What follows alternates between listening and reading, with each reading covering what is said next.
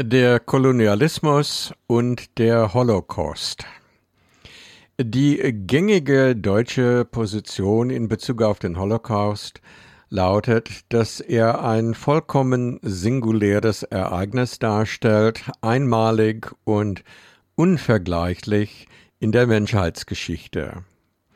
Man kann zwar verstehen, wie man zu einer solchen Position kommt, aber die Realität ist, dass jedes historische Ereignis auch in einem bestimmten historischen Kontext steht, ohne den das Ereignis nicht wirklich verstanden werden kann. Tatsächlich ist der Völkermord zum Glück ein eher seltenes Phänomen, aber die Menschheitsgeschichte ist dafür recht lang, was wiederum bedingt, dass es schon etliche Vorkommnisse in deren Verlauf gegeben hat, die diese Bezeichnung verdienen, auch wenn es klarerweise unterschiedliche Definitionen oder Begriffsbestimmungen gibt, wann man von einem Völkermord sprechen kann oder sogar muss. Wenn wir uns die menschenverachtende Ideologie des Kolonialismus anschauen, sehen wir bestimmte Sachverhalte, die sich im Antisemitismus nationalsozialistischer Ausprägung wiederfinden.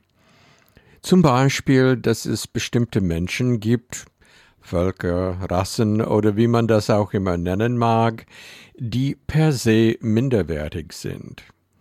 Deren Rechte muss man daher nicht achten oder sie haben von vornherein keine Rechte. Dann kann man ihnen ihr Land wegnehmen, ihre Naturressourcen ausbeuten, ihre Arbeitskraft in Anspruch nehmen, wenn es sein muss, dann eben auch unfreiwillig. Und wenn es dem Herrenvolk gefällt, kann es natürlich auch gern das minderwertige Volk oder die minderwertige Rasse vernichten, entweder ganz oder in Teilen, je nachdem, was opportun erscheint. Es gibt eine logische Entwicklungslinie vom Kolonialismus zum Nationalsozialismus. Das sieht man gut am Fall von Gustav Frensen, über den ich in einem früheren Kommentar schon gesprochen habe. Frensen war ein glühender Nationalist und Imperialist, der keinen Hehl aus seiner Missachtung der anderen Völker der Erde außerhalb von Europa machte. Logischerweise war er ein mehr als bloß überzeugter Anhänger der kolonialen Ansprüche Deutschlands, der problemlos sein Weltbild in seine spätere, aber ebenso fanatische Anhängerschaft für die Nazis integrieren konnte. Michael Rothbergs Buch Multidirektionale Erinnerung Holocaust-Gedenken im Zeitalter der Dekolonisierung zeichnet eine erinnerungskulturelle Tradition von der Nachkriegszeit bis ins 21. Jahrhundert nach, die von wechselseitigen Bezugnahmen zwischen Kolonialismus, Sklaverei, Rassismus und Nationalsozialismus, Holocaust, Antisemitismus gekennzeichnet ist. Diese große Bogen der multidirektionalen Erinnerung, dass Denkerinnen und Kulturproduzentinnen wie Hannah Arendt, Aimé Césaire, W.E.B. Dubois, Marguerite Duras, Michael Haneke und andere versammelt, deutet darauf hin, dass sich Opferkonkurrenz und Aufmerksamkeitskonflikte auf dem Feld der Erinnerung vermeiden lassen. Vielmehr rücken Analogiebildungen, Querverweise und Vergleiche in den Fokus der Aufmerksamkeit. Dadurch, so Rothberg, kann die Erinnerung an spezifische historische Ereignisse verstärkt werden, ohne das Einmalige oder Besondere der jeweiligen Gewaltgeschichten und Herrschaftsverhältnisse in Frage zu stellen. Anders und vereinfacht gesagt, muss die Erinnerungs- und Gedenkkultur kein Nullsummenspiel sein. keine Opfergruppe wird was weggenommen, wenn man auch an andere Opfergruppen erinnert. Steffen Klevers widmet sich in seinem Buch Decolonizing Auschwitz, das auf einer am Zentrum für Antisemitismusforschung der Technischen Universität Berlin entstandene Dissertation basiert, solchen komparativ postkolonialen Ansätzen in der Holocaust-Forschung wie Rothbergs, aber auch denen anderer Forscherinnen. Darunter versteht er Forschungsansätze, die mittels eines wissenschaftlichen Vergleichs und aus postkolonial theoretischer Perspektive heraus versuchen, den Holocaust zu analysieren und zu interpretieren, wie er im Vorwort schreibt. Konkret fragt er, was diese Ansätze zur Holocaust-Forschung beitragen und wie überzeugend sie sind. Die Beantwortung strebt er dezidiert nicht auf empirischer, sondern auf theoretischer Ebene an. Es geht ihm um die kritische Rekonstruktion verschiedener Forschungsansätze, wobei er ausgewählte Schlüsseltexte mittels eines Close Reading umfassend und systematisch analysieren möchte.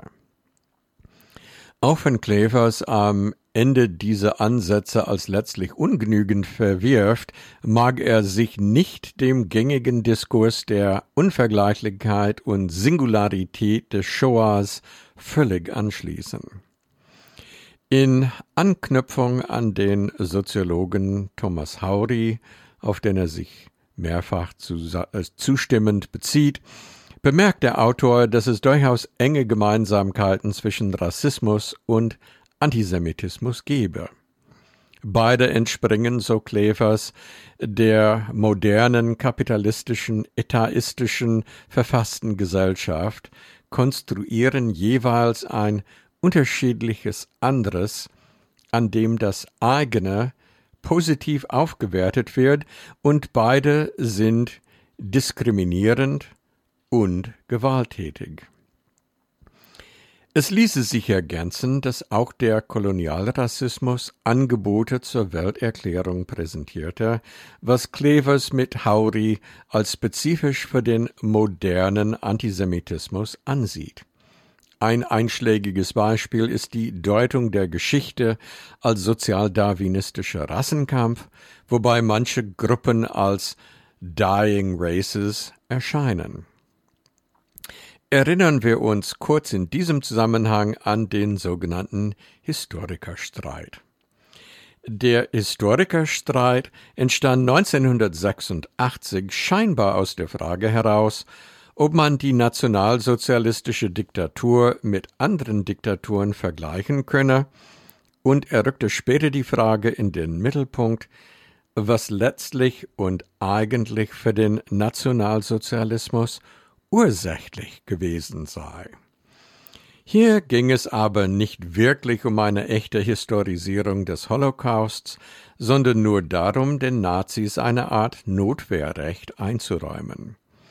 Das jüdisch-bolschewistische Gulag-System sei in dieser Sichtweise so entsetzlich und bedrohlich, dass das deutsche Volk keine andere Möglichkeit gesehen hätte, um sie abzuwenden, als sich Hitler und seinen Schergen bedingungslos auszuliefern.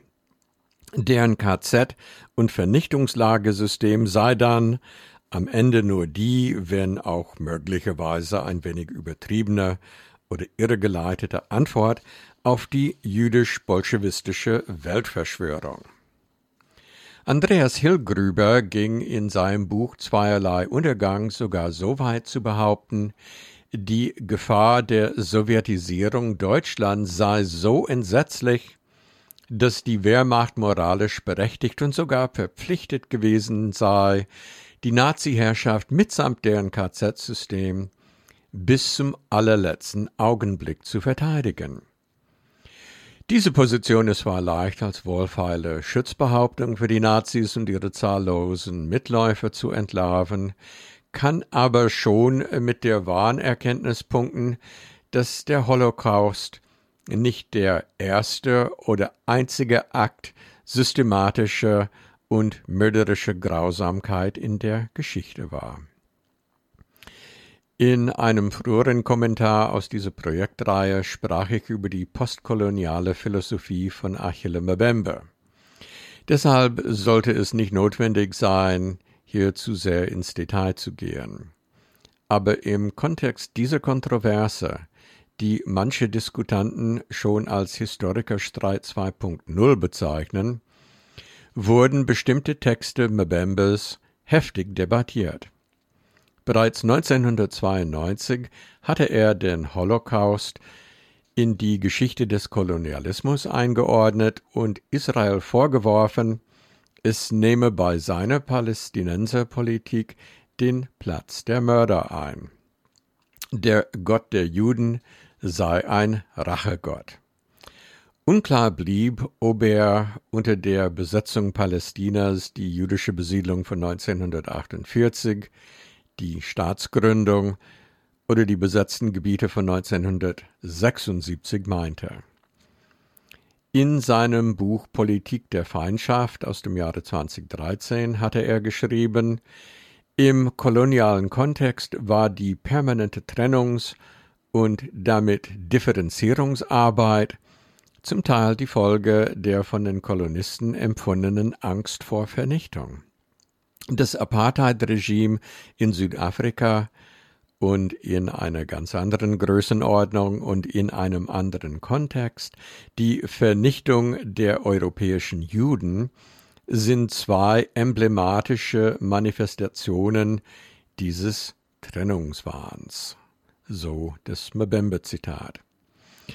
Im Vorwort zu dem Buch Apartheid Israel aus dem Jahre 2015 schrieb Mbembe, die Besetzung Palästinas sei der größte moralische Skandal unserer Zeit, eine der entmenschlichsten Torturen der Gegenwart und der größte Akt der Feigheit des letzten halben Jahrhunderts. Israel sei bereit, mit Gemetzel, Zerstörung und schrittweise Ausrottung der Palästinenser den ganzen Weg zu gehen. Deshalb sei es Zeit für die globale Isolation Israels. Es ist natürlich klar, dass Kritik an der Politik des Staates Israel schnell als Antisemitismus verstanden werden kann. Ebenso klar ist, dass Antisemitismus gut und gern als eine rein politische Israel-Kritik kaschiert werden kann. Ich werde gewiss hier und heute dieses Fass nicht aufmachen. Aber wenn postkoloniale Denkerinnen und Denker feststellen, dass ein instinktives Freund-Feind-Denken historisch zu Ausgrenzung, Aggressivität, Unterwerfung, Ausbeutung und in Extremfällen zu versuchtem oder vollendetem Völkermord geführt haben, so haben sie schlicht und ergreifend Recht damit.